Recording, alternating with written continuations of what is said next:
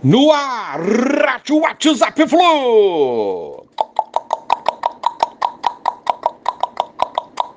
Bom dia, galeraça. Tricolor 26 de agosto de 2023. Passa a euforia da primeira batalha vencida e bem vencida, mas a ansiedade continua até quinta-feira, dia da segunda e derradeira batalha.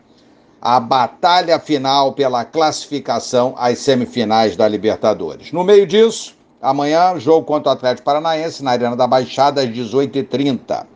Pelo brasileiro, onde ocupamos hoje o G4 na tabela da competição. Rodada que começa hoje, sábado, e acaba amanhã, domingo. Mas vamos antes falar de shows, de espetáculos, de festas sensacionais que a torcida do Fluminense faz, fez e sempre fará no Maracanã. É a torcida mais bela, criativa e empolgante do Brasil e falado e repetido intensamente por mim, mas não só por mim, mas por todos nós torcedores do Fluminense, mas também por muita gente mundo afora. Fluminense passou também da marca de um milhão de torcedores no estádio, com mandante nessa temporada, com média de 40.600 torcedores por jogo. É sem dúvida o Maraca, a casa do Fluminense. E como deve ficar feliz esse gigante Maracanã em ser enfeitado vestido de verde, branco e grená. Muito show.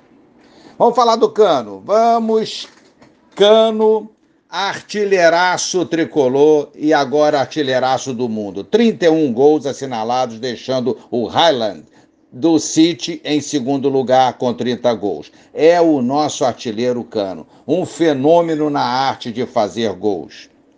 Amanhã, arbitragem Rafael Klaus, FIFA São Paulo. Fluminense pode poupar jogadores nessa partida. A escalação deve ser definida hoje no treino, mas atletas com desgaste aí forte devem ser preservados. Alexander pode aparecer no 11 titular.